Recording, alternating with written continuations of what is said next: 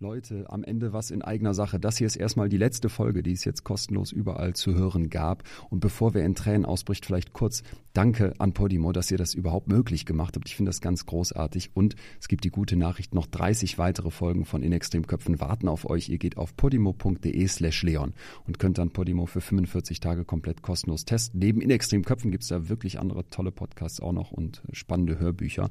Und abgesehen davon bin ich ja jetzt ähm, die letzten Shows auf Tour. Da gibt's fast keine Tickets mehr, aber es wird demnächst eine neue Tour geben. Also vielleicht sehen wir uns nochmal live. Haltet Augen und Ohren offen.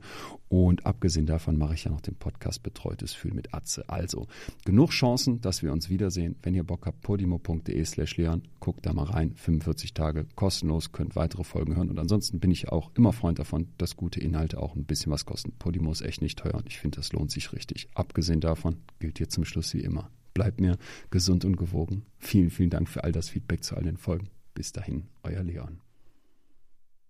Ich wusste nicht mehr, wie das ist, jemanden zu küssen, ein Mädchen zu küssen, wenn man nüchtern ist. Ich wusste nicht, wie Sex nüchtern funktioniert. Ich wusste an der Ampel nicht, die Ampel ist, ist rot, kommt kein Auto, darf ich jetzt rüber. Also ganz normale Dinge waren weg. Herzlich willkommen zur neuen Folge von In extremen Köpfen. Ich bin Dr. Leon Winscheid, Psychologe und Autor und treffe in diesem Podcast Menschen, die im Extrembereich der Psyche leben.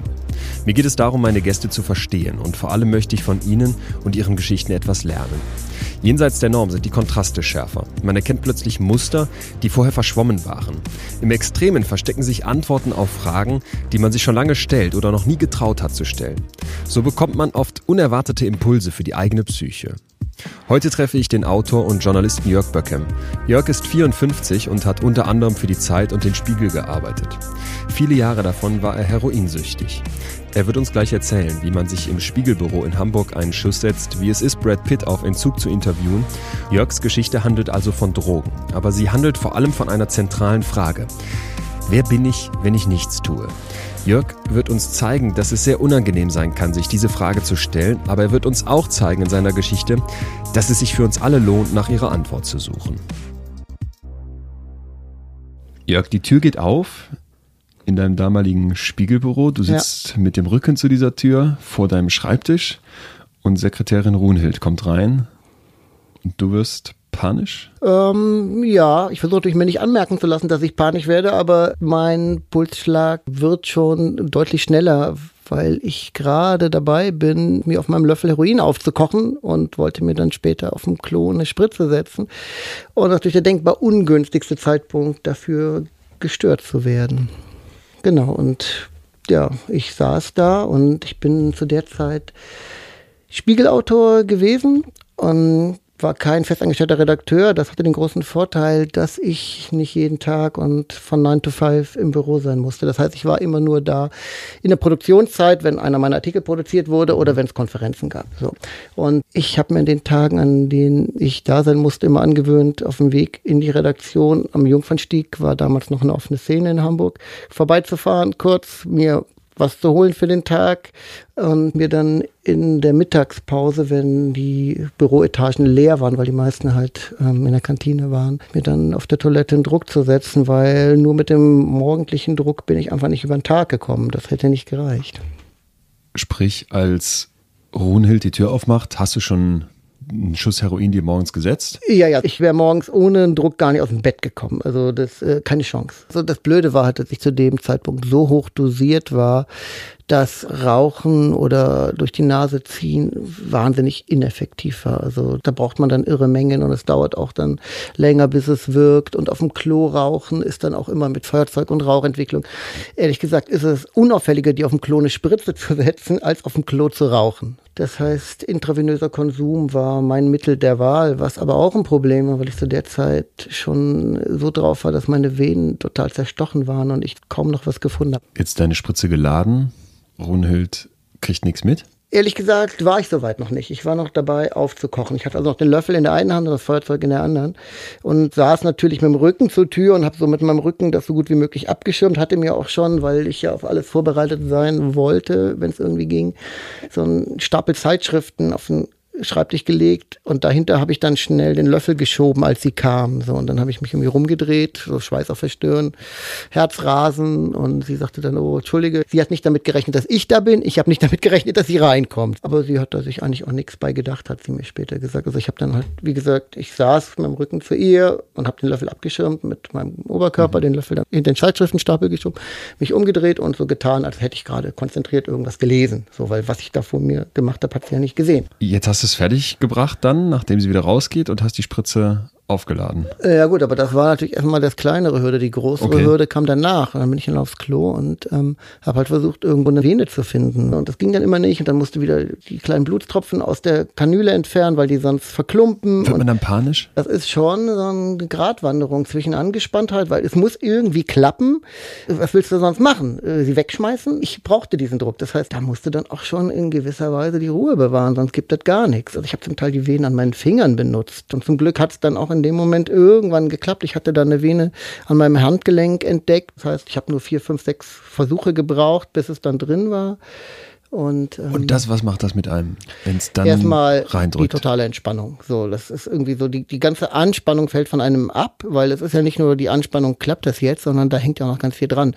Weil ein paar Stunden später wäre die Konferenz gewesen und es ging darum, mich normal zu fühlen. Es ging darum, den Tag hinter mich bringen zu können. Es ging darum, gerade am Stuhl sitzen zu können, ohne Magen- und Darmkrämpfe zu haben und ohne, dass mir der Schweiß ausbricht. Also man denkt ja immer so, man knallt sich weg. Nee, überhaupt nicht, weit davon entfernt. Es ging darum, mich so zu fühlen, wie du dich jetzt fühlst. Also arbeitsfähig, in der Lage, mich zu konzentrieren, in der Lage, mit meinem Gegenüber in Kontakt zu treten.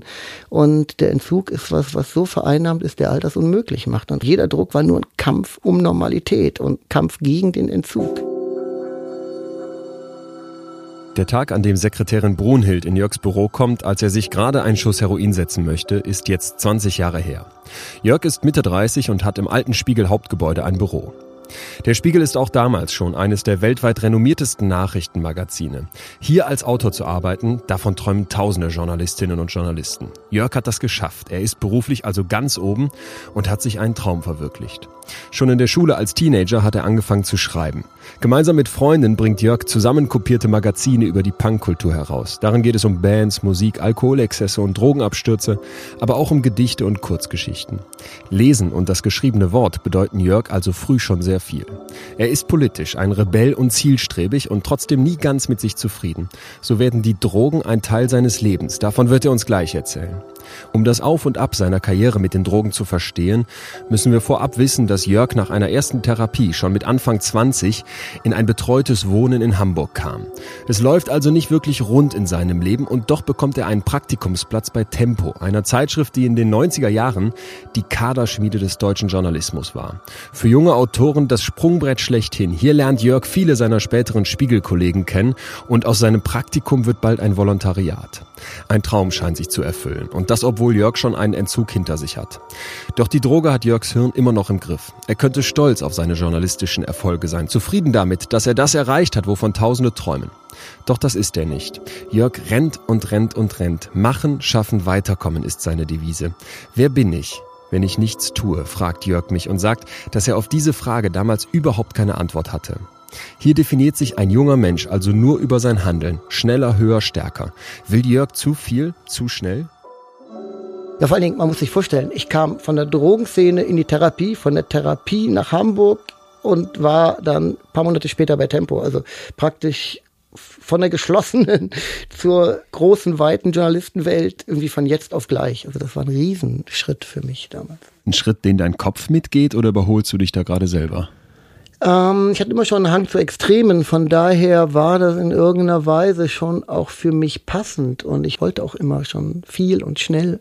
Von daher war das in absurden Weise, passte das zu meinem Leben vorher, aber auf der anderen Seite war es natürlich die totale Überforderung. Also ich kam aus der geschlossenen Therapie in Hessen und hatte monatelang nicht mehr gesehen als meine 40 Mitpatienten und saß dann in Redaktionskonferenzen, wo es dann darum ging, wer fliegt nach New York, wer fliegt nach London, wer fliegt nach Paris.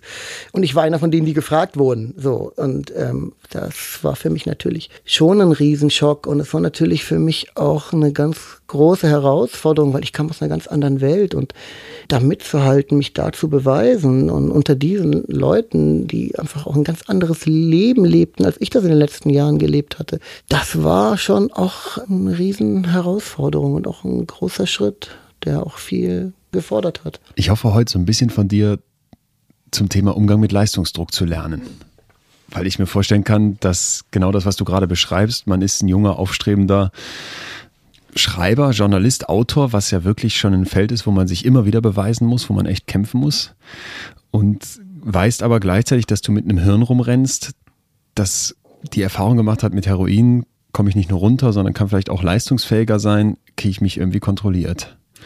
Das ist halt das Problem gewesen. Ne? Also das ist was, was ich sehr, sehr schmerzhaft in einem langwierigen Prozess lernen musste. Also eine der Wurzeln für meine Abhängigkeit ist mit Sicherheit mein Leistungsskript gewesen. Ich komme halt aus einer Familie, ähm, aus einer ganz einfachen Familie. Also mein Vater hat Schmied gelernt irgendwann mal und sich dann hochgearbeitet zum Baumaschinenführer. Mehr war für ihn gar nicht möglich. Und meine Mutter, Familie meiner Mutter kommt vom Bauernhof. Sie hat Arzthelferin gelernt, was schon ein Riesenschritt in dieser Familie war. Und für meine Eltern war immer der Traum, ihre Kinder sollten es besser haben, ihre Kinder sollten studieren und die sollten was erreichen im Leben. Und ich war immer Klassenbester in der Schule und das war natürlich ganz klar, der Junge muss studieren, der soll Arzt oder Lehrer werden. Das war für meine Eltern das, was meine Eltern sich an Karriere vorstellen konnte, Arzt oder Lehrer zu werden. Mehr, mehr war nicht vorstellbar. So, und mit dieser Erwartung bin ich aufgewachsen und habe irgendwann halt gemerkt, dass ich das nicht will und dass ich was anderes will im Leben. Habe aber auf der anderen Seite dieses Leistungsskript meiner Eltern so verinnerlicht, dass ich irgendwann so das Gefühl hatte, ich spüre mich selbst nur, wenn ich was tue. Ich, wer bin ich, wenn ich nichts leiste, wenn ich keine Erfolge habe? Wusste ich nicht. Und ähm, ich habe für mich ganz deutlich gespürt, ich komme da nicht raus wenn ich nicht was ganz Extremes mache. So und ähm, meine Antwort darauf war tatsächlich dann Drogen nehmen, weil auf der einen Seite war Drogen nehmen, speziell auch Heroin, so weit vom Leben meiner Eltern entfernt und von dem, was meine Eltern sich für mich erwartet hatten. Das war Galaxien weiter. Also mir ist nichts eingefallen, was weiter weg gewesen wäre. So. In welchem Alter ist dieser Druck bei dir schon so hoch, dass du sagst, jetzt muss ich ausbrechen? Ich habe so mit 13, 14 wirklich mit meinen Eltern im Grabenkrieg gelegen. Das fing natürlich mit Kleidung an und mhm. natürlich meine Eltern, wir sind halt Neubaugebiet, Kleinstadt, Dorf und was sollen die Nachbarn denken und jeder musste A funktionieren und B wollte auch alles ordentlich aussehen und so. Und da wollte ich nicht mehr mitmachen und ähm, da habe ich relativ früh angefangen zu rebellieren. Ich bin dann irgendwann mit 13, 14 in einem selbstverwalteten Jugendzentrum gewesen. Da war ich, glaube ich, der Jüngste im Mitarbeiterteam. Sehr viele, sehr politisch engagierte Menschen, also als es auch dann mit Hausbesetzungen und Straßenblockaden, Friedensdemonstrationen losging. Das war dann so das, was ich mir für mich gesucht hatte. So diese, okay. diese, diese Gegenkultur, dieser Gegenentwurf zu dem, was meine Eltern von mir wollten, weil ich so das ganz deutliche Gefühl hatte, nee, das ist nicht meins. Ich muss, ich muss rausfinden, was meins ist. So. Und ja. Das reicht dir aber nicht aus. Du sagst, du brauchst jetzt das Maximum und das ist dann Heroin. Genau, das war vielleicht die Kehrseite dessen, was meine Eltern mir versucht haben, mit auf den Weg zu geben. Also ich, ich verkürze jetzt. Also ich möchte nicht der Eindruck entsteht, dass meine Eltern schuld sind oder irgendwas falsch gemacht haben. Ich bin weit davon entfernt, denen irgendwas vorzuwerfen. Die haben nach bestem Wissen und Gewissen gehandelt, haben ihr ganzes Leben für ihre Kinder versucht, äh, das das Beste mhm. zu tun. Es hat nur nicht funktioniert. Es hat mit mir nicht zusammengepasst. So ich hatte dann irgendwann wirklich auch so einen Hang zum Extrem. Ich wollte über meine Grenzen gehen, extreme Erfahrungen machen, mich ausprobieren. Also all das. Meine Mutter war, war auch wahnsinnig ängstlich und behütend. Und ich hatte den Drang, ich will da raus. Ich will, will in jedes Messer laufen, das mir irgendwer dahin hält. Und ja, habe dann auch wirklich ziemlich extreme Dinge getan. Also in jeder Hinsicht. Ich habe dann in der Schule mich zum Schülersprecher wählen lassen, mich nur mit den Direktoren angelegt. Es ging immer so um sich Selbstvergewisserung. Wo ist mein Platz? Was kann ich? Ich lasse mir nichts vorschreiben. Ich will was eigenes. So. Das war die eine Seite. Und die andere Seite war natürlich, dass ich mich damit auch selbst sehr, sehr, sehr unter Druck gesetzt habe. Mhm. Und irgendwann habe ich dann auch, also in diesem Prozess des Grenzen austesten, Extremerfahrungen machen, auch dann Drogen genommen. Und Womit fing es an? Ähm, es fing an bei mir. Also Alkohol definieren wir jetzt wahrscheinlich nicht als Droge, das liegt doch, sowieso doch, so mit, das oder? Sehe ich, das sehe ich Okay. ganz klar so, dass man Alkohol, Nikotin. äh, Total, bin ich total bei dir. Ich hätte jetzt nur Droge- gedacht, das läuft so unter dem unter ferner Liefen. Nee, interessanterweise hat Alkohol für mich nie eine große Rolle gespielt. Okay, ja. Aus dem Grund, weil mein Vater hat halt sein Feierabendbier immer getrunken. Für mich war Alkohol das allerletzte. Damit wollte ich nichts zu tun haben. Deshalb habe ich mir direkt was anderes gesucht. Ich wollte mich komplett von allem abgrenzen, was, wofür meine Eltern standen und was sie mir vorgelebt haben. Und habe dann halt mit dem Kiffen angefangen. So. Und Wir sind jetzt in dem Alter 13, 14, 14, 15, mit 14 Mhm. habe ich angefangen zu kiffen, genau. Und ähm, wie alles im Leben habe ich das dann auch so übertrieben, dass ich irgendwann dann Schatten gesehen habe, Stimmen gehört habe und Panikattacken gekriegt habe und dachte dann, oh nee, das, kann es jetzt auch nicht sein. Also ich fand es am Anfang super, habe es zwei Jahre lang gemacht, großen Spaß gemacht, aber wie gesagt, irgendwann wurde es dann so extrem. Ich habe dann auch vor der Schule, nach der Schule, in den Pausen gekifft und irgendwann Aber erstmal holt dich dieses Kiffen, dieses Sedierende da drin runter von dem Ähm. Leistungsdruck, von diesem Skript deiner Eltern? Naja, ich habe das gar nicht so empfunden. Ich habe Okay. es eher so empfunden, dass ich da ja wahnsinnig gegen gearbeitet habe. Also ich habe halt versucht, das mit gegenteiligen Erfahrungen auszumerzen. Also ich habe dann noch gesagt, okay, dann hau ich halt auch perfekt in die Kacke. Ich will nicht perfekt sein, aber ich, ich kann alles falsch machen und ich kann irgendwie alles anders machen. Und das war halt sehr große so eine Teenager-Anti-Haltung. Also eine Mischung aus extremer Rebellion, totaler Selbstüberschätzung. Also so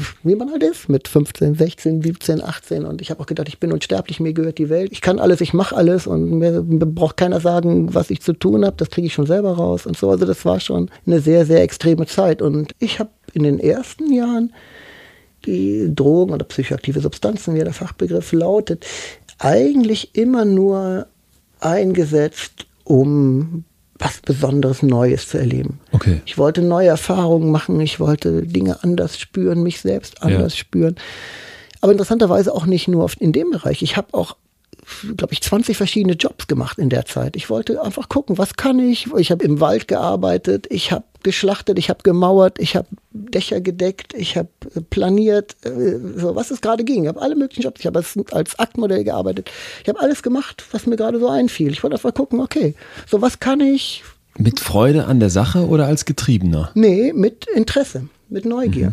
Sobald ich, also das war interessant, weil immer, ich fand das dann immer spannend. Ein bisschen auch getrieben. Ich war am Anfang auch immer sehr angespannt. Ich dachte, scheiße, schaffe ich das jetzt? Oder habe ich mir da zu viel vorgenommen? Und wenn ich dann gemerkt habe, ich kann's, war es uninteressant. Also eigentlich mein Drogenkonsum war eigentlich eher so Erfahrungshunger und schneller, härter, lauter und ähm, war auch jahrelang einfach großartig. Ich habe es geliebt. Das hat mir unglaublich gute Erfahrungen beschert. Ich möchte es nicht missen. Jörg will sich von seinen Eltern absetzen und die Drogen sind ein Gegenentwurf zu deren Leben im ganz Extremen. Seine Karriere fängt im Grunde mit Cannabis an und wird dann aber kurz unterbrochen durch die erste große Liebe. Jörg meint, dass der Rausch der Liebe sein Belohnungssystem im Hirn so sehr befriedigt, dass er die Droge in dieser Zeit gar nicht mehr brauchte. Doch die Beziehung geht in die Brüche und das ist ein Problem für ein Hirn, das sich schon an Drogen gewöhnt hat. Verliebt sein können wir uns so vorstellen wie ein Feuerwerk, das in unserem Kopf abgefackelt wird. Wir haben einen regelrechten Cocktail aus Neurotransmittern, der im Grunde mit einem High verglichen werden kann. Das dopamingetriebene Belohnungssystem kriegt die volle Dröhnung. Jeder von uns, der schon mal Schmetterlinge im Bauch hatte, weiß, wie krass das Leben auf Wolke 7 ist. Doch unser Hirn ist nicht gemacht für krasse Dauerzustände. Das heißt, irgendwann werden die Schmetterlinge fluglahm. Jetzt schreit das Hirn, ich will mich aber wieder richtig gut fühlen. Tu irgendwas. Was Jörg tun wird, das hören wir gleich.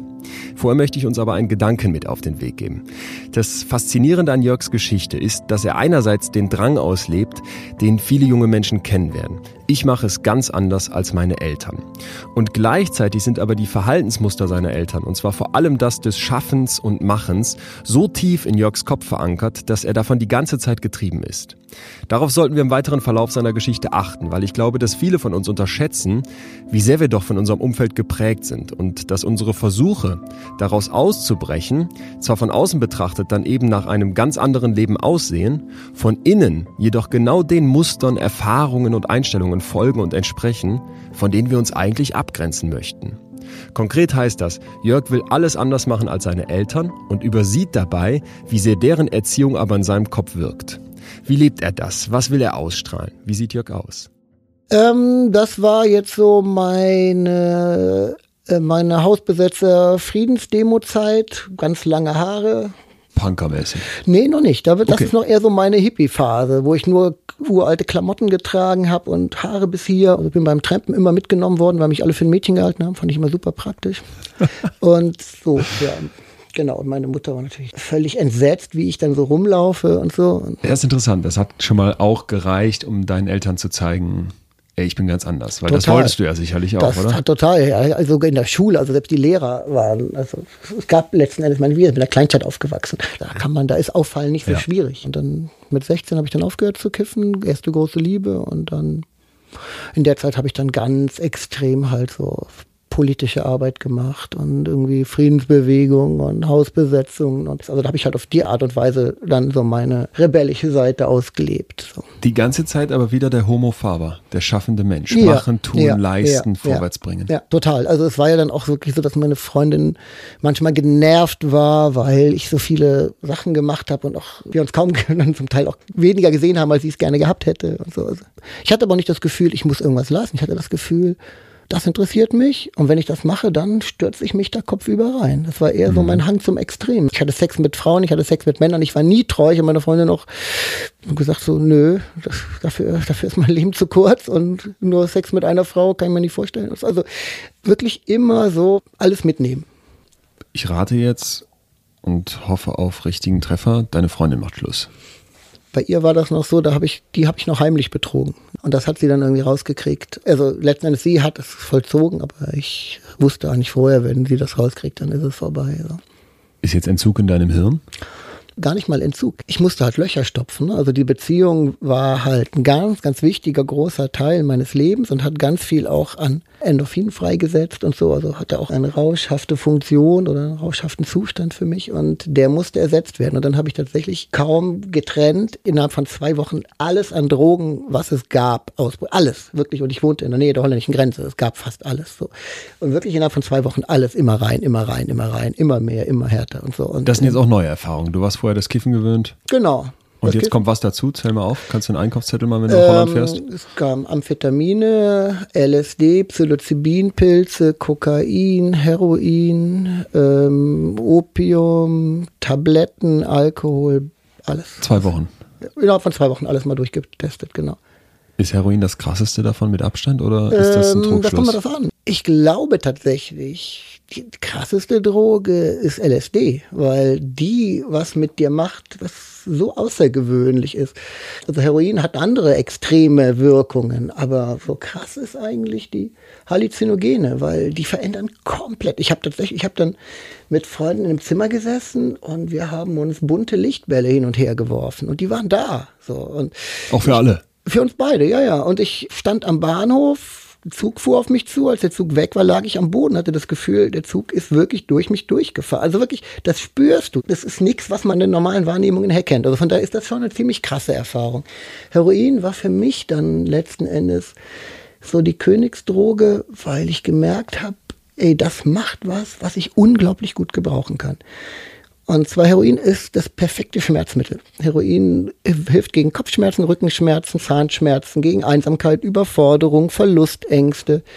Nix mehr da, alles weg. Du wirst wie in so eine weiche, wohlige Masse eingehüllt. Nichts tut mehr weh, nichts bedroht dich mehr, nichts macht dir mehr Angst. Alles wird ruhig. So und ähm, das war tatsächlich, glaube ich, der Grund dafür, dass Heroin dann die Substanz geworden ist, von der ich abhängig geworden bin. Weil ich bin überzeugter Anhänger der These, dass die allermeisten Menschen, die einen missbräuchlichen oder abhängigen Drogenkonsum haben, im letzten Endes Selbstbehandler sind. Das sind Menschen wie ich, die dann irgendwann merken, an gewissen Punkten ihres Lebens, da ist eine Substanz, mit der ist es viel, viel leichter, irgendwas auszuhalten, was ich meine, nicht gut aushalten zu können, mit der ich Anforderungen auf einmal viel besser bewältigen kann und so. Also praktisch ich habe das Heroin dann irgendwann als Medikament genommen. So. Und das war der Anfang vom Ende.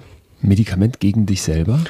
Medikament gegen Versagensangst, gegen Überforderung, gegen Liebeskummer, gegen Einsamkeit. Diese ganzen Dinge, die auf einmal dann da waren.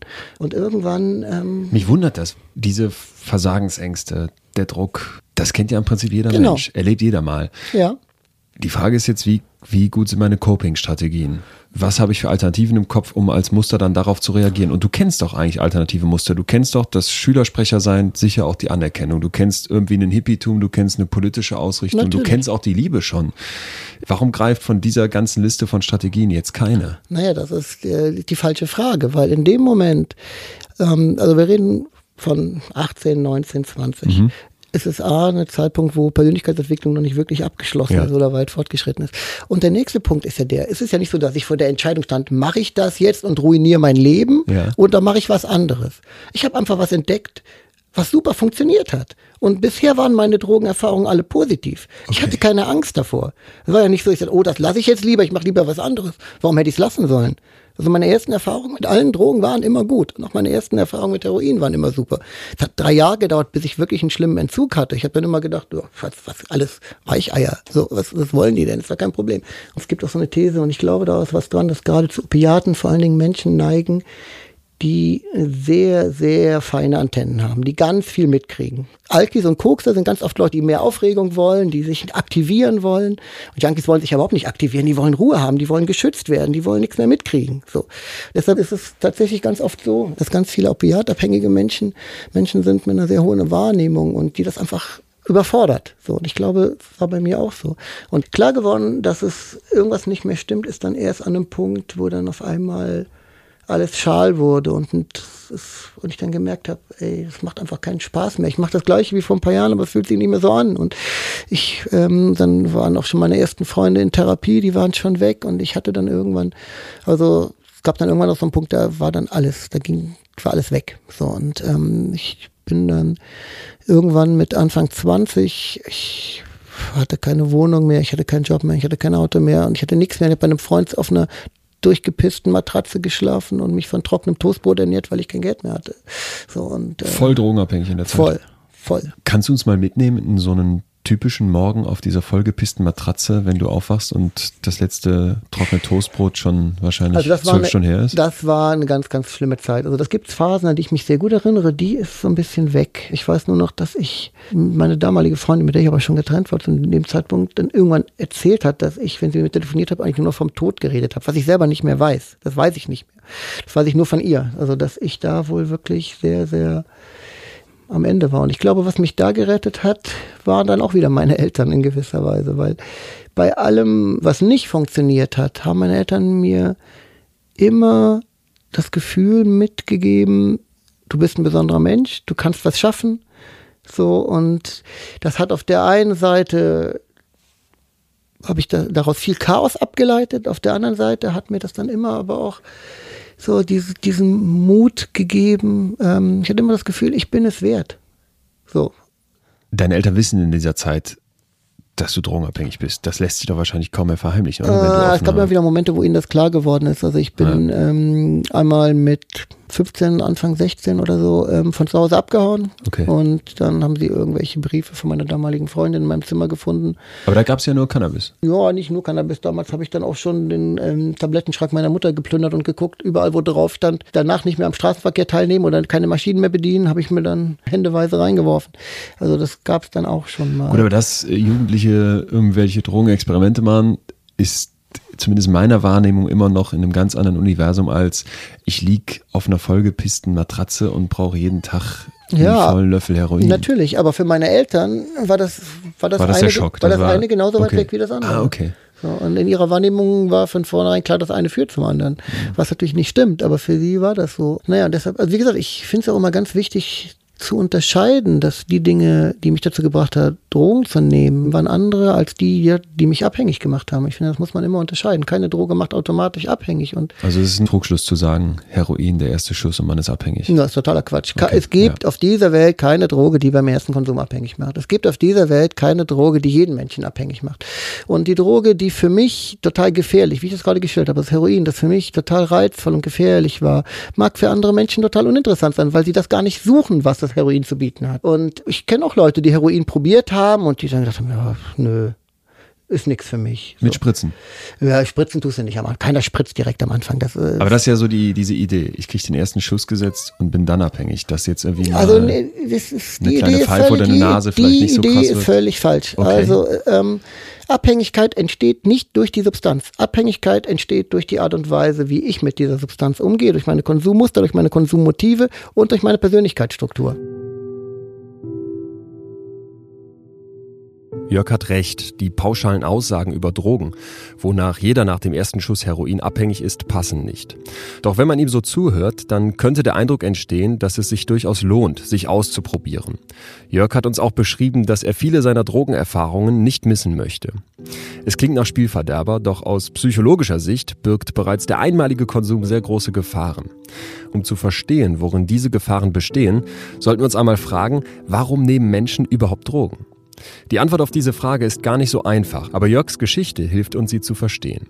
Stellen wir uns eine Droge einmal vor wie ein Werkzeug. Ein Mensch nimmt ein Werkzeug zum ersten Mal in die Hand und probiert es aus. Die Entscheidung, dieses Werkzeug in Zukunft öfter zu verwenden, hängt jetzt davon ab, ob der Mensch die Erfahrung macht, dass ihm dieses Werkzeug hilft. In Jörgs Kopf herrscht eine unglaubliche Getriebenheit, ein Druck. Er spritzt sich Heroin und merkt, das befreit mich, das beruhigt mich, das fährt mich runter. Das Werkzeug hilft. Heroin, das klingt so weit weg vom Alltag der meisten Menschen. Doch Millionen von uns nutzen Suchtmittel als Werkzeuge, ganz aktiv. Koffein zum Beispiel. Das erkennt man sofort, macht wach. Ein tolles Werkzeug am Morgen. Cannabis fährt runter. Alkohol macht einen locker und mutiger. Man traut sich plötzlich im Club jemanden anzusprechen. Man merkt also erstmal, dieses Werkzeug funktioniert für mich. Warum kann ein Mensch jetzt nicht aufhören, das Werkzeug zu benutzen? Warum werden wir süchtig? Hier brauchen wir jetzt die Incentive Sensitization Theory, um zu verstehen. Auf Deutsch geht es darum, dass wir für Incentives, also Anreize, sensibilisiert werden. Lange hat man Drogenkonsum und die Sucht dahinter nur über den Anreiz erklärt. Das heißt, ein Mensch will die Droge, weil sie ein Anreiz ist. Man will den Kick, den Rausch, das Wachheitsgefühl, die Entspannung. Doch das ist es nicht, was eine Sucht ausmacht. Der Kerngedanke der Incentive Sensitization Theory ist, dass wir nicht süchtig nach dem Genuss aus der Droge selbst werden, sondern dass Sucht aus der Erwartung des Genusses besteht. Ein süchtiger Mensch ist sensibilisiert für das, was er von der Droge erwartet. Zuerst fühlt sich Heroin großartig an, das hat Jörg uns bereits beschrieben. Doch wenn man süchtig wird, ist es nicht mehr die Lust, die einen antreibt. Die Droge macht einen kaputt und das weiß man irgendwann. Das Leben gerät völlig aus den Fugen. Man muss immer mehr nehmen, um überhaupt noch eine Wirkung zu erzielen und der Rausch fühlt sich längst nicht mehr so gut an wie am Anfang. Man stumpft also auf die Wirkung der Droge ab und wird gleichzeitig immer sensibler dafür. Das Hirn eines Drogenabhängigen lernt also, vereinfacht gesagt, sehr viel von der Droge zu erwarten und braucht gleichzeitig immer mehr Stoff, um dieser Erwartung irgendwie gerecht zu werden. Deswegen gilt, wenn man die Tür aufmacht, seinem Hirn also einmal das Werkzeug hinhält, es sehr schnell eine Erwartung und damit Lust auf mehr bekommen kann. Der gesellschaftliche Schaden, der durch Drogen entsteht, ist natürlich immens. Und zwar helfen Therapien, doch die dauern und sind teuer und längst nicht immer erfolgreich. Auch das sehen wir in Jörgs Geschichte.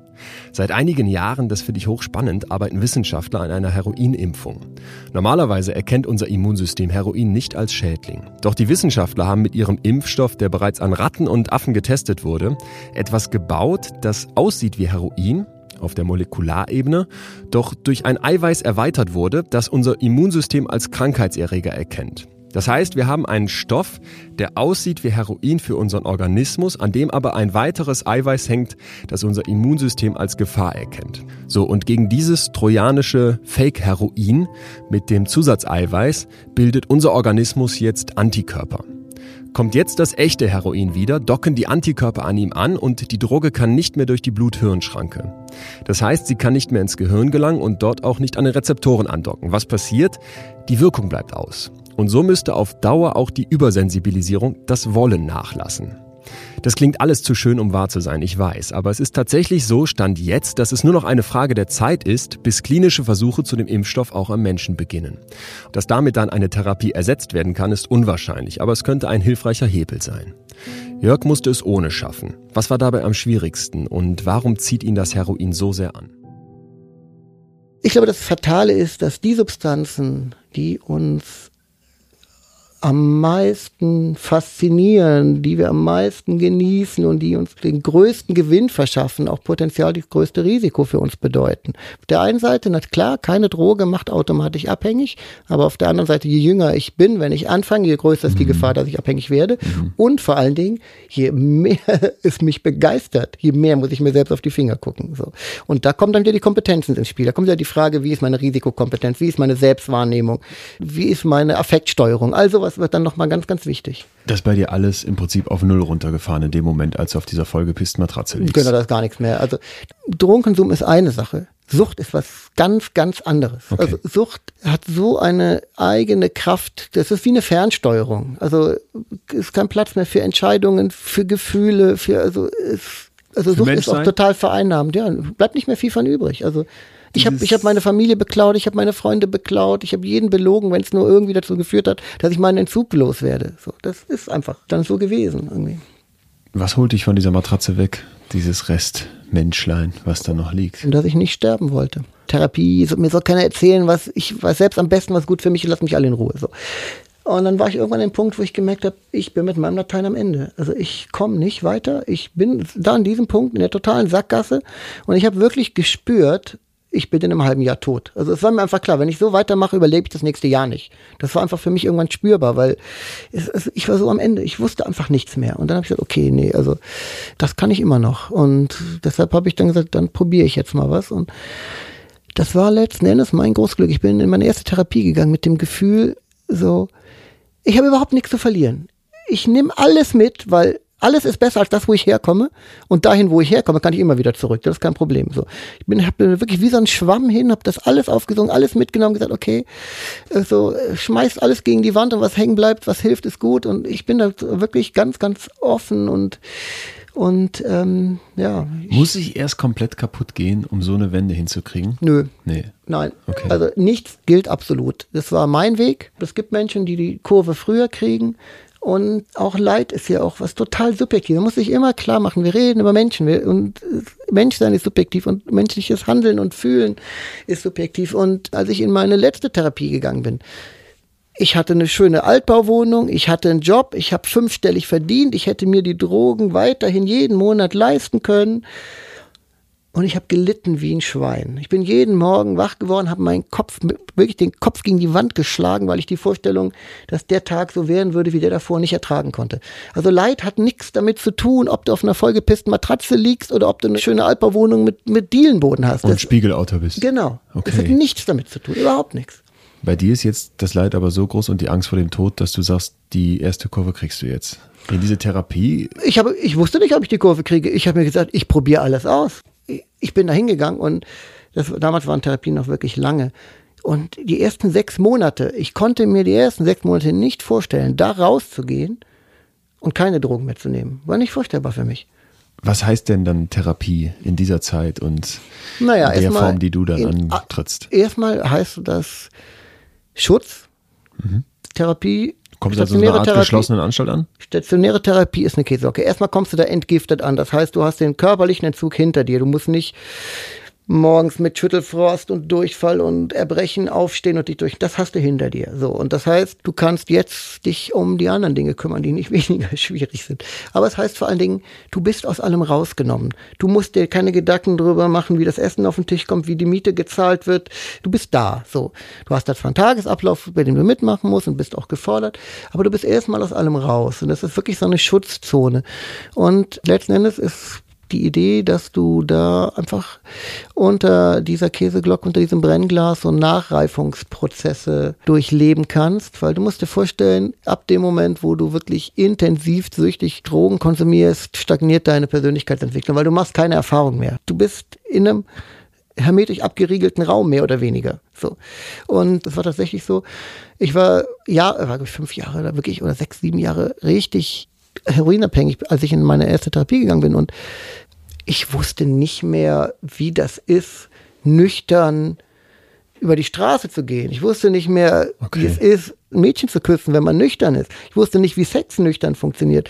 Ich wusste an der Ampel nicht, die Ampel ist rot, kommt kein Auto, darf ich jetzt rüber? Also alle ganz normale Dinge waren weg. Wie so ein Kind, was Wie gar Kind, nicht weiß, ja. wie die Welt funktioniert. Ja, ja, genau. Dieses Leben jetzt unter dieser Käseglocke, wo das Essen sich auf den Tisch kommt, du musst dich nicht um die Miete kümmern, du bist nicht der leistende Mensch Mhm. und musst jetzt plötzlich Persönlichkeitsentwicklung aufholen. Wie passt das zu dem Jörg, der mir eben den Satz gesagt hat, der mich wirklich nicht loslässt? Wer bin ich, wenn ich nichts tue?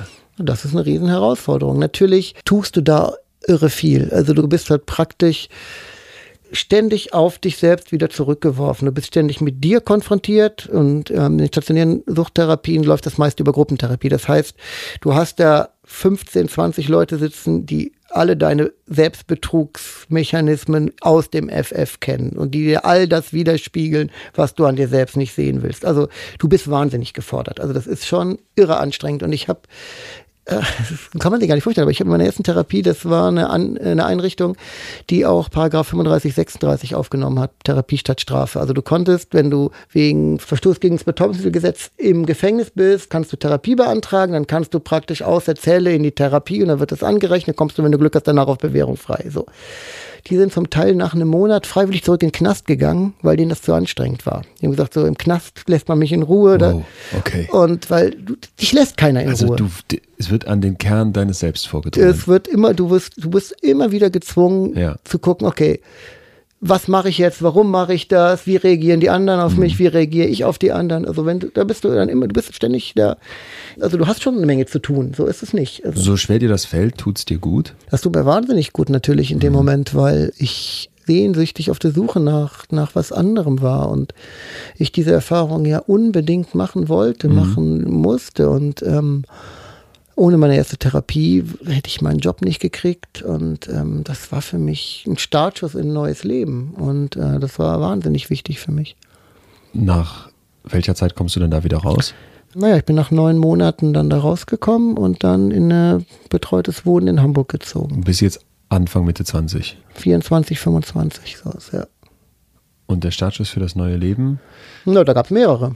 Also ich habe dann tatsächlich in fünf Jahren, äh, die fünf Jahre, die ich clean war, mir komplett neues Leben aufgebaut. Das war jetzt von dieser Zeit nach der ersten Therapie. Nach der ersten bis Therapie. dann ungefähr 30. Genau, und also bis ziemlich genau 30. Da war das mit Tempo, Genau, da war Tempo. Ich habe halt mir, ich hab, Volontariat. genau, ein großer Lebenstraum. Ich habe angefangen, Kampfkunsttraining zu, zu machen, seitdem ich zwölf war, meinen ersten Bruce Lee-Film gesehen habe, habe ich davon geträumt und ich habe total intensiv trainiert, drei, viermal die Woche Okay. und habe mich total verliebt, neue Liebe, neuer Job, also wirklich Wieder diese Rauscherfahrung durch die neue Liebe? durch alles, also Durch alles. durch die Kampfkunst, durch den neuen Job, durch die neue Liebe. Ich war wieder auf einem total hohen Da ist wieder der Jörg, der Level. leistet und macht und tut. Und da war das auch ganz deutlich in dieser Phase, dass ich äh, Untätigkeit oder dieses, diese Bewegungslosigkeit ganz schwer aushalten konnte. Ich bin in der Zeit wirklich, ich bin morgens in die Redaktion, also in dieser Tempophase, dann bin ich danach direkt von der Redaktion aus zum Training oder mit Freunden aufs Konzert, zum Kickern und bin dann nachts um eins nach Hause und bin dann ins Bett. Also ich hatte wirklich immer, ich war immer in Bewegung. Ist das die ganze Zeit auch FOMO, the fear of missing out, was zu verpassen, nicht dabei zu sein? Ähm, ja, gar nicht mal so bewusst. Ich ähm, habe halt die Dinge, die ich, mir wichtig waren, voller. Ich hatte nicht das Gefühl, wenn ich das nicht tue, verpasse ich was. Im Gegenteil, ich, ich wollte das einfach. So. Aber du klingst so unausgeglichen. War ich dann auch. Ja. Ja, natürlich. Ja. Ausgeglichen ist es nicht. Also, das war auch so der Moment, wo ich im Nachhinein dann später gemerkt habe, so gut es mir in dieser Zeit natürlich ging. Also, ich, ich war schon ausgeglichen zu dieser Zeit, weil ich, solange das alles da war, ging es mir super. Moment, da muss ich fra- nachfragen. Du kommst dir ausgeglichen vor in dieser Zeit, oder? Mir ging's gut. So muss genau, man sagen. Genau. Aus der Käseglocke auf die Überholspur. Genau, richtig, ja, ja. Und ähm, dann auch natürlich auch ersten Dienstreisen nach New York und Paris und so. Also es war wirklich Erlebst ja dann auch eine maximale Wirksamkeit, Selbstwirksamkeit. Total. Ich kann was schaffen, ich kann was bewegen. Total. Ansehen wahrscheinlich auch.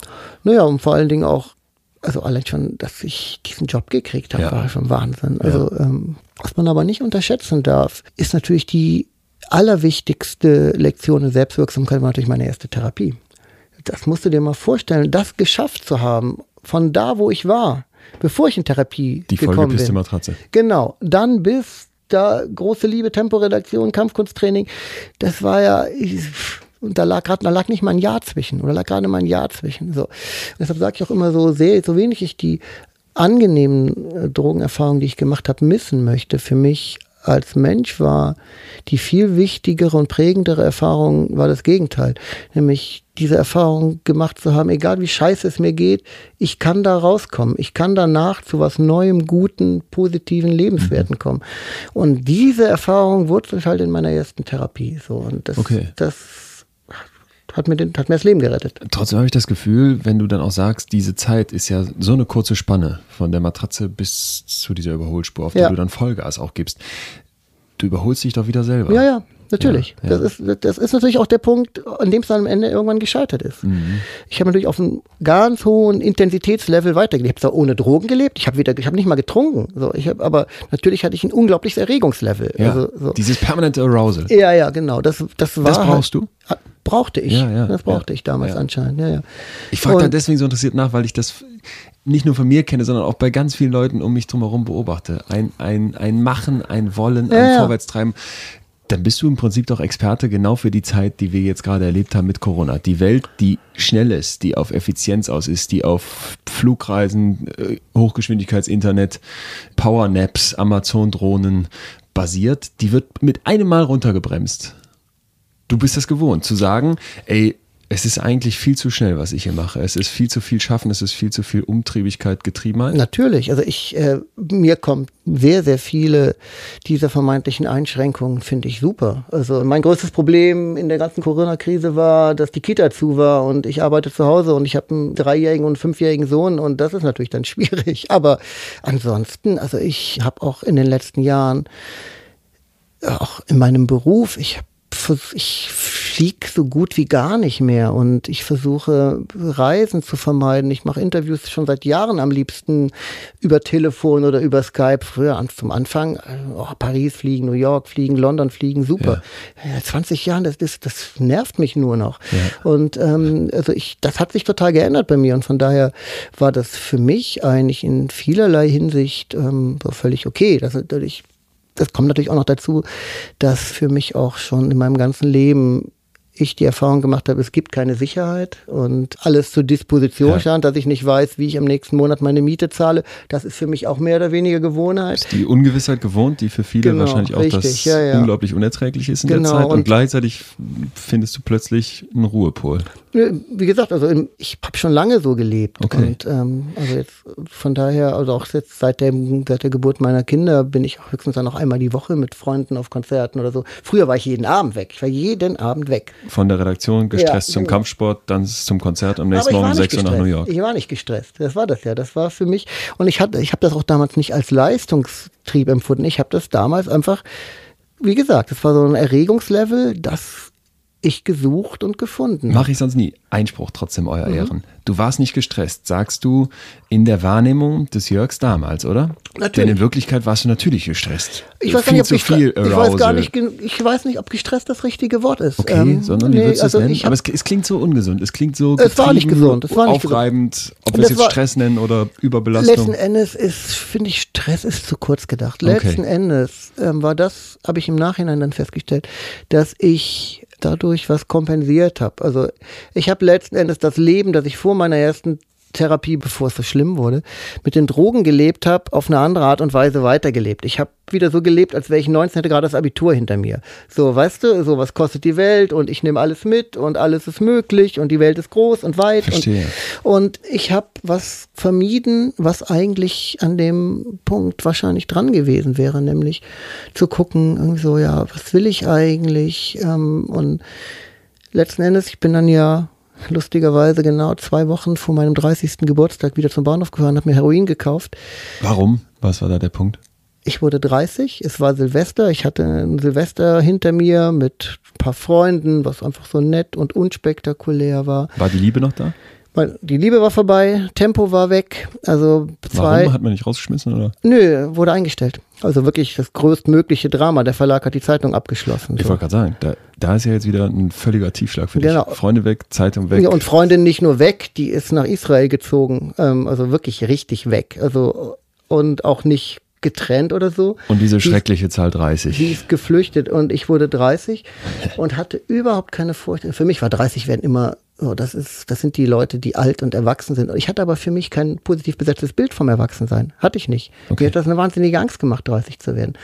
Und das ist genau das, was ich meine, weil ich halt irgendwie nach meiner Therapie auf eine gewisse Weise letzten Endes das gleiche Leben weitergelebt habe, das ich nach dem Abitur geführt habe, nämlich irgendwie so, was kostet die Welt und möglichst viel von allem mitnehmen und hohes Erregungslevel halten. Mir ging es da gar nicht um Leistung oder Erfolg. Das war mir nicht wichtig. Also zumindest in meiner eigenen Wahrnehmung nicht. Natürlich hat es mich gefreut, dass das alles so gut lief, aber ich ähm, hatte einfach, war auch wahnsinnig mit Leidenschaft bei der Sache mhm. und so. Spürst dich nur, wenn du so machst und Genau, tust. ich okay. habe mich ja. nur gespürt, wenn ich aktiv war. Wer und dann habe ich, wenn mich ich auch, nichts tue. Genau, Niemand. das wusste ja. ich nicht. Und das ja. habe ich damals auch ganz deutlich in so, gerade auch in der Phase, wo dann Tempo weg war und wo Natascha weg war, ähm, gemerkt, dass da wieder dieses riesige Loch war, wieder wie nach meiner Trennung von meiner ersten großen Liebe damals. Dein Hirn weiß, was zu tun ist, treibt den Mann zum Bahnhof naja, vor allen Dingen natürlich auch die wunderbare menschliche Hybris. Ich habe gedacht, oh, naja, ich bin fünf Jahre clean, ich habe mein Leben voll auf die Reihe gekriegt, ich habe Therapie hinter mir.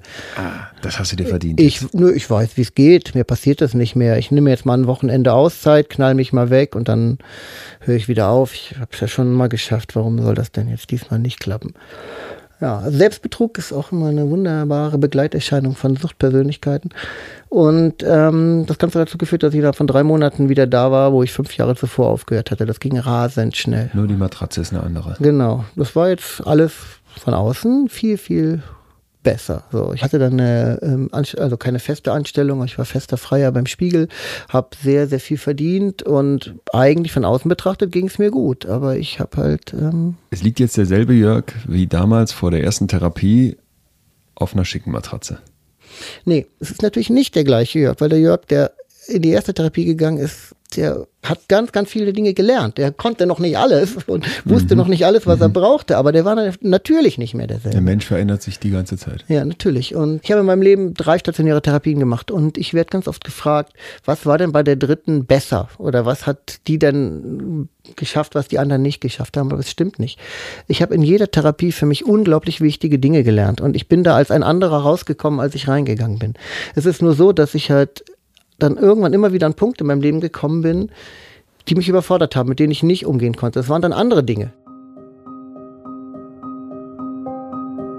Wir sind in Jörgs Geschichte jetzt am Ende der 90er Jahre angekommen. Jörg ist 30 und verdient beim Spiegel als Freiberufler 10.000 bis 12.000 Mark im Monat. Davon gibt er täglich 300 bis 500 für Drogen aus. Was wir an Jörgs Lebenslauf sehen können, ist, was passiert, wenn man sich einer Gesellschaft ergibt, die uns, glaube ich, immer mehr dazu erzieht, unglaublich viel von uns zu verlangen. Wir hängen die Messlatte immer höher, die wir überspringen müssen, um unseren eigenen Ansprüchen gerecht zu werden. Aus psychologischer Sicht darf es uns in so einem Umfeld nicht wundern, dass es vielen immer schwerer fällt, mit sich selbst zufrieden zu sein und dass sich viele auf der Langstrecke an sich selbst aufreiben. Jörg hat das im Extremen erlebt und ich fand es sehr interessant, was er vor diesem Hintergrund über die verordnete Entschleunigung der Corona-Pandemie gesagt hat. Runterfahren, innehalten, durchatmen, das verpassen viele von uns im Alltag. Von innen sieht ein Hamsterrad aus wie eine Karriereleiter, also rennen, rennen, rennen wir die ganze Zeit weiter mit dem Gedanken, dass wir nach oben kommen und übersehen dabei, dass wir uns in Wirklichkeit ausbrennen. In dem Drang zu schaffen schaden wir uns. Arbeit kann süchtig machen, Erfolg und Bestätigung auch. Stress, Schlafprobleme, Depressionen, der Druck, der daraus resultiert, der macht unsere Hirne nicht zu Diamanten, sondern auf Dauer kaputt. Jörg muss das in Therapien aufwendig für sich lernen. Wer bin ich, wenn ich nichts tue? Immer noch ein Mensch. Und dieser Mensch hat es verdient, aus sich heraus, von sich selbst und von anderen gemocht und anerkannt zu werden. Für diese Einsicht hat Jörg Jahre seines Lebens an die Drogen verloren. Was ich mich frage, wenn man 300 bis 500 Mark am Tag für Heroin ausgibt und gleichzeitig beim Spiegel funktionieren möchte, wie passt das zusammen? Warum merkt das niemand? Ich habe natürlich, als ich dann mein Buch geschrieben habe über diese Zeit, auch ganz viele Leute gefragt, ob denen was aufgefallen ist. Und die meisten Kolleginnen, auch Runhild habe ich auch gefragt, unsere Sekretärin, und die sagte, ja, die hat schon gemerkt, dass mir was nicht stimmt, weil ich immer spätestens am zweiten oder am ersten Abend gefragt habe, wo ist mein Geld? So und deshalb hat sie halt gedacht, ich hätte vielleicht ein Spielproblem. Oder mhm. eine andere Kollegin hat gesagt, ich war nie mit in der Kantine, hatte vielleicht, vielleicht eine Essstörung. Also die haben schon gemerkt, mit dem stimmt was nicht. Aber ähm, unsere Wahrnehmung ist immer kontextabhängig und du erwartest Klar. nicht nicht, dass im Spiegelbüro sich jemand eine Heroinspritze in den Arm rammt. Also ähm, diejenigen Kollegen, mit denen ich eng befreundet war, die wussten es natürlich irgendwann, weil das kann man nicht geheim halten, wenn man eine engere persönliche mhm. Beziehung hat. Und ähm, mein damaliger Vorgesetzter, mein Ressortleiter, Lothar Gors beim Kulturspiegel war er damals Ressortleiter, der hat mich dann irgendwann direkt darauf angesprochen. Also wir kannten uns schon lange, der war damals auch bei Tempo in der Zeit lang, als ich da war und der hat dann irgendwann mich in sein Büro gerufen und hat dann die Tür hinter mir zugemacht. Dann habe ich gedacht, scheiße, so, der macht nie die Tür zu. Selbst wenn die Leute anbrüllt, hat er die Tür nicht zugemacht. Gut, er hat die Tür zugemacht und mich dann gefragt, sag mal, irgendwie, was ist mit dir los? Hast du ein Drogenproblem? So. Und da habe ich damals großes Glück gehabt. Ich habe ihm gesagt, ja, habe ich. Ich bin wieder total drauf und ähm, ich habe Therapieantrag laufen, dauert aber bestimmt noch ein halbes Jahr, bis ich da einen Platz kriege. War die Wahrheit oder gelogen? Ne, war so, war okay, so, war ja. so. Ja. Und lass mich bitte weiter für dich arbeiten. Das ist das Einzige, was mich noch mit dem normalen Leben außerhalb der Sucht verbindet. Und wenn ich das noch verliere, habe ich gar nichts mehr. So und also auch ganz offen. Und der hat dann, ich habe ihn nachher auch gefragt, also er hat dann einfach ganz instinktiv meiner Meinung nach genau richtig reagiert. Er hat gesagt, okay, mach deinen Job weiter solange du dich, mich nicht hängen lässt, ist das in Ordnung, aber lässt du mich hängen, bist du raus. So. Und das hat mir wirklich geholfen. Also ich habe dann zum Teil unter unglaublichen Zuständen noch geschafft, immer meine Texte abzuliefern und äh, bin dann irgendwann in Therapie. Ich habe meine letzten Texte aus dem Krankenhaus gefaxt, weil ich die dann im Krankenbett in der Entgiftung geschrieben habe. Du hast Brad Pitt auf Heroin in mhm. Venedig interviewt. Naja, auf Heroin wäre schön gewesen. Das Problem war, ich habe den äh, in Venedig interviewt zu der Zeit gab es noch Grenzen in Europa und Heroin mit nach Venedig zu nehmen, äh, war mir zu gefährlich. Das heißt, ich konnte mir nur einen Druck vor dem Abflug machen und dann musste aber ja nach Italien fliegen, nach Venedig, dann musst du einen halben Tag auf das Interview warten. Das heißt, zum Zeitpunkt des Interviews war ich schon äh, ziemlich entzügig und hatte nur ein paar Pillen dabei und habe mich dann so mit Codeinpillen, das ist eigentlich ein Hustenmittel, was aber als Heroinersatzstoff funktioniert, über Wasser gehalten. Der Entzug hat mich dann richtig erwischt, als ich dann in Italien ähm, am Flughafen auf den Rückflug gewartet habe. Da ging es mir dann richtig schlecht, aber ich habe den mehr oder weniger im, äh, so im halben Entzug interviewt. Ja. Das ging aber. Oder fällt ihm das auf? Oder hat er einen Agenten dabei, der sagt, was sind Sie denn für einer? Nee, komischerweise, also ich glaube tatsächlich, ich habe um mein Leben geschrieben in der Zeit. In mhm. meiner persönlichen Wahrnehmung. Ich hatte eine Höllenangst davor. Ich dachte, wenn mir das aus den Händen leitet und dann, dann habe ich nichts mehr, dann bin ich am Ende. Und wenn ich hier verbrannte Erde hinterlasse, komme ich vielleicht nie mehr zurück und so. Und das war ja mein großer Traum. Den, den wollte ich auf keinen Fall verlieren. Und von daher habe ich alles getan, was irgendwie ging. Und ich glaube tatsächlich, dass wir in Extremsituationen, für mich war jeder Auftrag eine Extremsituation, Energien freisetzen, von denen wir nicht glauben, dass wir sie haben. Also ich habe eine Reportage für die Woche geschrieben oder mehrmals. Und einmal bin ich sechs Tage mit Beduinen durch die Wüste. Am dritten Tag waren meine Pillen alle. Ich habe in der Sahara meinen Entzug gehabt. Ich äh, weiß nicht, wie ich das geschafft habe, noch weiterzugehen. Also irgendwie gelingt es dir halt, in diese Zeit alles reinzupacken, so was du noch an Restenergie hast. Du triffst Weltstars, du verdienst fünfstellig im Monat, du ja. fliegst um die Welt, reist mit Beduinen. Eigentlich geht's mir die, gut, oder? Ja, ich wollte gerade sagen. Das ist der Traum, den du lebst. Ja, aber das ist ja genau das, was ich meinte. Leid ist immer ganz, ganz subjektiv. In dieser Phase war ich halt total drauf und habe gelitten. Ich habe trotz allem gelitten. Jeder Tag war eine unglaubliche Anstrengung, war ein unglaublicher Kampf, war mit unglaublichen Schmerzen verbunden. Und ich habe tatsächlich in dem Moment, in dieser Phase, mehrfach darüber nachgedacht, mich damit zu arrangieren, zu sagen, okay, scheiß drauf. Wenn ich es mir einteile, komme ich mit dem Geld hin, dann mache ich einfach weiter, setze mir jeden Tag dreimal eine Spritze und vegetiere so vor mich hin. Aber diese Vorstellung war so unerträglich. Und vor allen Dingen all das, was eigentlich Spaß machen sollte, was mein Traum war. Mein Job war ja, ja mein Traum. All das war auf einfach einmal nur noch Belastung, nur noch anstrengend, nur noch bedrohlich. Ich bin in jedes Interview gefahren mit Herzrasen und habe gedacht, ja. wie soll ich das schaffen? Wie soll ich das hinkriegen? Wie soll ich das hinkriegen? Ich habe meine Texte geschrieben, habe die in die Redaktion gemeldet und auf dem Bett gelegen mit Herzrasen und habe gedacht, in drei Minuten ruft er mich an und fragt mich, ob ich den Verstand verloren habe, so einen Scheiß abzuliefern, weil ich einfach kein Gefühl mehr dafür hatte. Aber der Text war gut. Die waren okay. Also okay. Hand, ich hatte halt das Glück, dass ich ein bisschen Talent habe und ich hatte mein Handwerkszeug ja. gelernt. Von daher konnte ich mich so ein bisschen da durchretten. Aber es war auch so, wie ich eben sagte, ich konnte das jeden Tag vielleicht zwei, drei Stunden. Und danach bin ich umgefallen. Also dann war alles weg. Also ich, ich, konnte so für zwei, drei Stunden mich noch so halbwegs zusammenreißen, dass ich irgendwas machen konnte. Und dann war es vorbei. Ich habe um mein Leben geschrieben, sagt Jörg. Sucht muss keine Strafe auf Lebenszeit sein.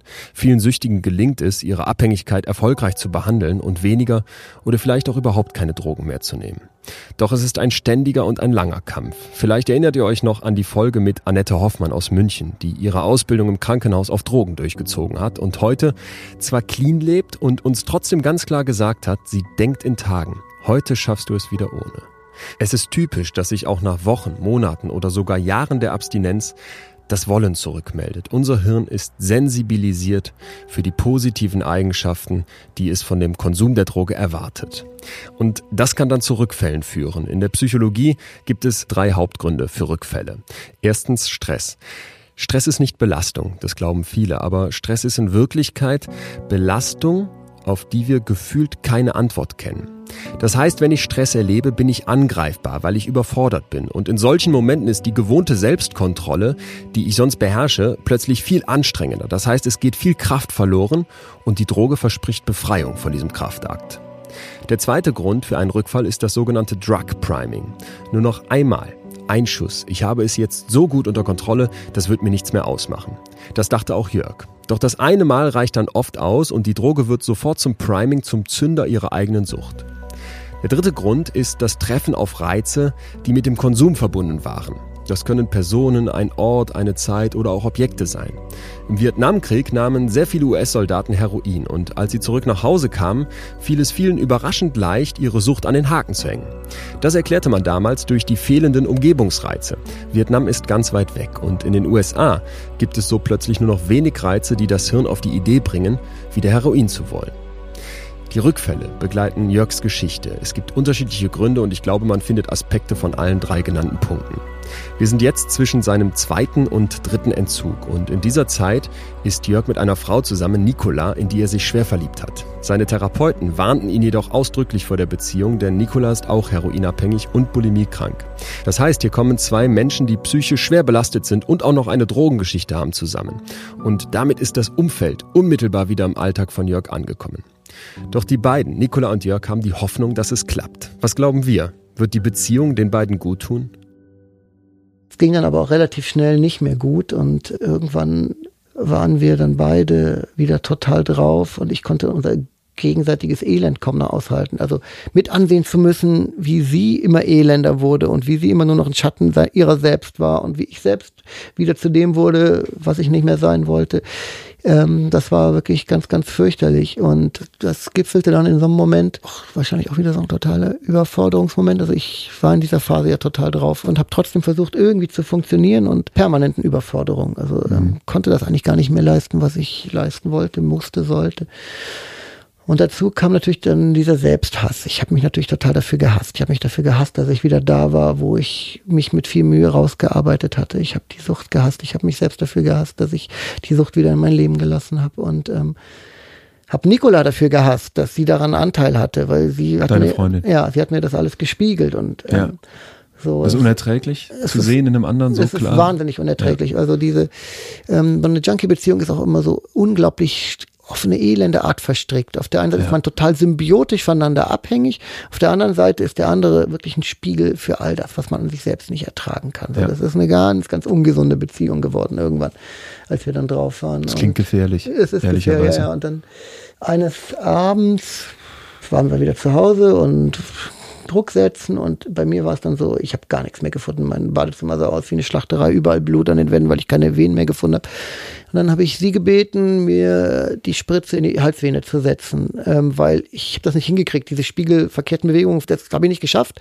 Das war, glaube ich, Kokain damals, ein halbes Gramm oder ein Gramm, also richtig viel. Das hat sie dann gemacht. So im Nachhinein weiß ich jetzt, dass ich dann wohl eine Überdosis hatte. Ich bin umgekippt wirklich ähm, hinten übergefallen, auf den Boden aufgeschlagen, blaue Lippen. So, ich war wirklich tot. So. Und sie war Krankenschwester, so die hat es dann geschafft, mich wiederzubeleben. Habe ich alles aber nicht mitgekriegt. Ich war einfach weg. Und als ich dann zu mir gekommen bin, habe ich nur gesehen, da ist jemand über mir. Ich lag auf dem Boden, mir ging's Hundeelend und ich habe mich einfach bedroht gefühlt und total alle Sicherungen beim Kopf ausgerastet. Ich dann irgendwie sie verfolgt durch die ganze Wohnung und Möbel umgeschmissen und dann irgendwann bin ich wieder zu mir gekommen. Das war eigentlich der, alles andere ist im Nebel, weiß ich nichts von. Zu mir gekommen bin ich in dem Moment, ich auf ihr saß und meine Hände an ihrem Hals waren und ich sie gewürgt habe. Hättest du sie umbringen können in dem Moment? Wenn ich später zu mir gekommen wäre, vielleicht. Also ich, ich, ich weiß ja nichts. Ich hab, weiß davon nichts. Also ich weiß nur, dass ich erinnere mich an diesen, ganz vage an diesen Moment des Aufwachens und dieses Bedrohungsgefühls mhm. und dieses unbedingte Gefühl, ich, ich muss sie zwischen die Finger kriegen. Also ich, ich weiß gar nicht mehr, wo es herkam. So. Also wirklich ganz, ganz böse und irgendwann als dann so meine Wahrnehmung wieder einsetzte und die Bilder sich so ein bisschen sortiert haben, ich, also ich habe dann wirklich fast Herzrasen gekriegt, äh, erschrocken, äh, losgelassen und war völlig, ich wusste überhaupt nicht, was da, was da los war. So. Und ähm, naja, das war so der Moment, der mir dann klar gemacht hat, es wird dringend Zeit für die nächste Therapie, weil ich einfach wusste, ähm, es hat mir so eine Angst gemacht, die Vorstellung, wenn ich fünf Minuten später zu mir gekommen wäre, ich weiß nicht, was passiert wäre. Und Hättest du die Frauen gebracht? Vielleicht? Möglicherweise, ja. Therapie 3. Ja. Du hast jetzt schon beschrieben, dass die Persönlichkeitsentwicklung, das Menschwerden ein Fluss ist, der mhm. immer wieder aus neuen Inputs und, und Puzzlestücken besteht. In dieser dritten Therapie wirst du wirklich clean bis heute, oder? Naja, was heißt wirklich clean? Nach der ersten war ich auch fünf Jahre clean. Also, okay. also ähm, ja, aber ich bin äh, seit meiner letzten Therapie lebe ich suchtfrei. Also clean ja. ist ja immer so eine Frage, wie man das so sieht. Also ja. ich bin kein Totalabstinenzler und trinkst mal ein Bier. Ich trinke auch mal ein Bier und früher, bevor die Jungs da waren, wenn ich auf dem Festival war und es ging Joint rum, habe ich da auch mal dran gezogen. Ja. Also ich bin kein grundsätzlicher Abstinenzler. Ich meide Heroin. Meidest heißt aber. Ich nehme keins. Okay. ja. Ähm, aber selbst mit Opiaten habe ich in den letzten Jahren auch mal wieder Erfahrung gemacht, was ich auch lange Jahre vermieden habe, weil ich Angst davor hatte. Aber ich hatte dann irgendwann so eine üble Zahn-OP, die so schmerzhaft war. Und irgendwann bei Schmerzen gibt es nichts anderes mehr als Opiate. Und dann habe ich das dann auch mal ausprobiert und das hat dann auch ganz gut funktioniert. Also ich lebe suchtfrei. So, das mhm. ist einfach der Punkt, mhm. genau. Du hast schon gesagt, dass die Frage falsch ist, was war jetzt in der dritten Therapie anders als in den davor, weil alles aufeinander aufbaut. Richtig. Du bist heute der, weil du all diese Stationen durchlaufen Richtig. bist. Trotzdem passiert ja in dieser dritten Station mhm. noch mal was, was vorher noch fehlte. Genau. Und zwar was? Dadurch, dass für mich mein größter Antrieb ab 13 war, ich will nicht so werden wie meine Eltern, mhm äh, bin ich auch von mir selber weggelaufen. Weil, ob wir es wollen oder nicht, auf Gedeih und Verderb, unsere Eltern sind in gewisser Weise ein Teil von uns. Und ich bin komplett anders in vielerlei Hinsicht wie meine Eltern. Aber in manchen Dingen bin ich wie mein Vater, in manchen Dingen bin ich wie meine Mutter. Und das anzunehmen und zu sagen, okay, das ist so und das ist okay so das hat für mich ganz, ganz lange gedauert und dafür habe ich auch länger gebraucht und damit ist dann mir dann auch leichter gefallen, dann so dieses positive Erwachsenenbild von mir selbst zu finden. Weil bisher waren die Erwachsenen immer die, so wollte ich nicht sein. Ich ja. wollte nicht sein wie meine Eltern, ich ja. wollte nicht sein wie meine Lehrer. Das war mit 30 noch so. Und erst als ich, als ich in der Lage war zu sehen, ähm, ja, aber auch so wie die sind, das ist nicht alles schlecht, da ist auch einiges gut. Und ähm, ich bin in manchen Dingen auch so wie die und das ist okay. Und ich darf, ich darf so sein. Ich kann mir das selber erlauben. Und ich glaube, das war so ein ganz wichtiger letzter Schritt. Ne? Und dann halt noch viele andere Dinge, die ich gelernt habe. Ne? Also ähm, was auch unglaublich wichtig für mich war, neben den Therapien in Sachen ja. Selbstwirksamkeit, war für mich ähm, Kampfkunst. Also ich weiß noch, es war wie eine Offenbarung für mich in den ersten Jahren. Bei Fallübungen, so dann auf der ganz klaren körperlichen Ebene zu begreifen, im wahrsten Sinne des Wortes zu begreifen, zu spüren, dass Fallen nicht das Ende einer Bewegung ist, sondern dass Fallen Teil einer Bewegung sein kann, dass es danach weitergeht und man wieder aufsteht. So, das ist so, so, das kann man sagen, klar, so. Aber das wirklich zu spüren, wirklich zu merken, ja, okay, man fällt und danach macht man was Neues. So, das war für mich auch ähm, unglaublich wichtig. Also wie gesagt, es ist ganz viel noch an Entwicklung stattgefunden. Lernst du in dieser Zeit jemand zu sein, auch im Nichtstun? Ja. Ja. ja. Sagst sofort ja. Ja, eindeutig. Wie schafft man das?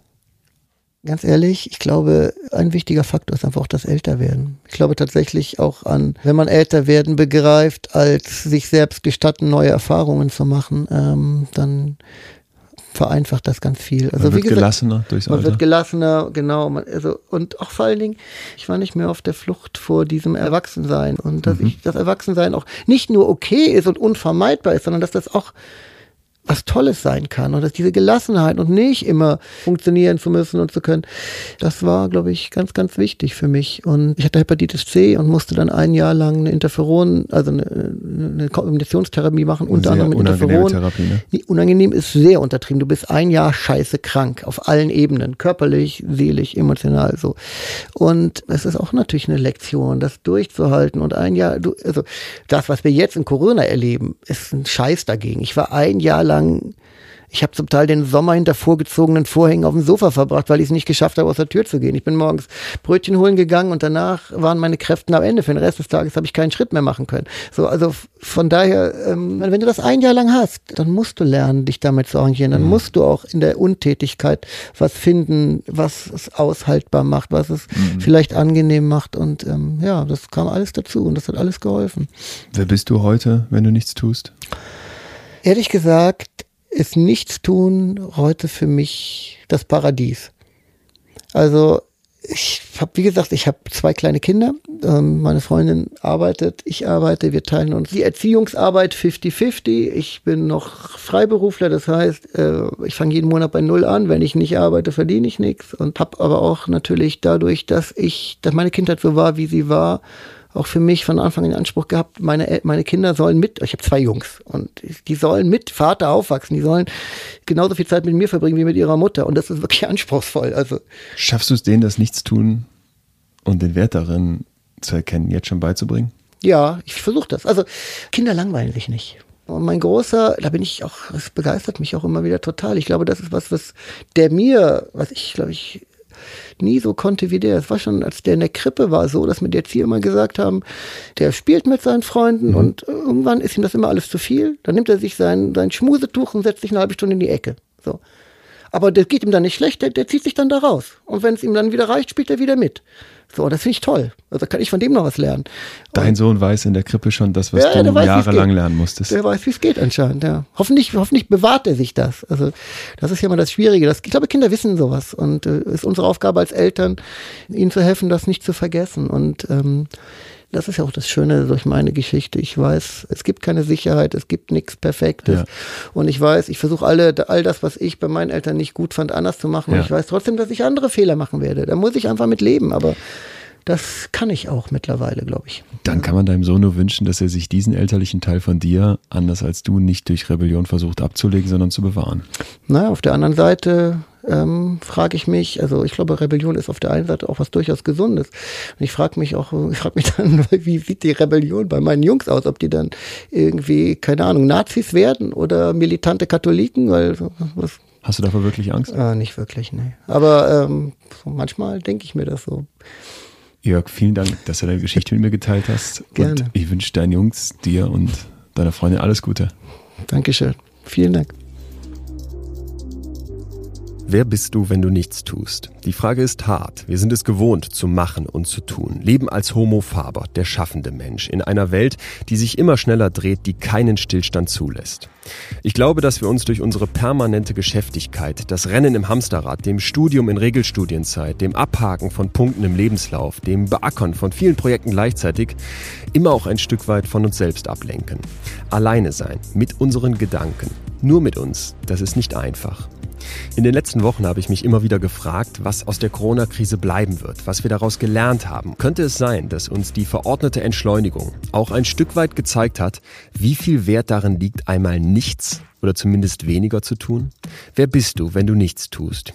Jörg hatte darauf ganz lange Zeit keine Antwort. Das Heroin war sein Werkzeug, um sich davon abzulenken. Heute glaube ich, dass er seine Antwort gefunden hat und wir alle von ihm lernen können, dass es sich lohnt, diese Frage anzugehen.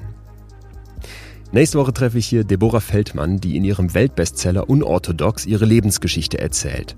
Deren Verfilmung haben manche von euch vielleicht auf Netflix als Serie gesehen. Deborah wächst in einer jüdischen Glaubensgemeinschaft der Satmara im New Yorker Stadtteil Williamsburg auf. Im Alter von 23 hält sie die strengen Regeln, die Zucht und die psychische Belastung in der ultraorthodoxen Gemeinde nicht mehr aus und flieht mit ihrem damals dreijährigen Sohn nach Berlin. Deborah wird uns ein ganz anderes Leben im 21. Jahrhundert schildern. Sie wird mit uns einen ganz neuen Blick Blickwinkel auf Liebe, Selbstliebe, Sex, Kultur und die Rolle der Frau teilen. Bis dahin würde ich mich sehr freuen, wenn ihr mir treu bleibt, wir uns also nächste Woche hier wieder hören. Ich würde mich außerdem riesig freuen, wenn ihr euch die Mühe macht, mir vielleicht ein kurzes Feedback zu schreiben. Hat euch die Folge heute gefallen? Was würdet ihr in Zukunft gerne hier hören? Gibt es auch Verbesserungsvorschläge? Ihr erreicht mich am besten direkt über Instagram, schreibt mir da gerne eine Nachricht. Ich heiße dort wie auch sonst Leon Winscheid. Wünsche euch jetzt eine gute Woche, bin sehr froh, dass ihr wieder dabei wart und alles Gute bis dahin. In extremen Köpfen. Ein Podimo Original. Produziert von Auf die Ohren.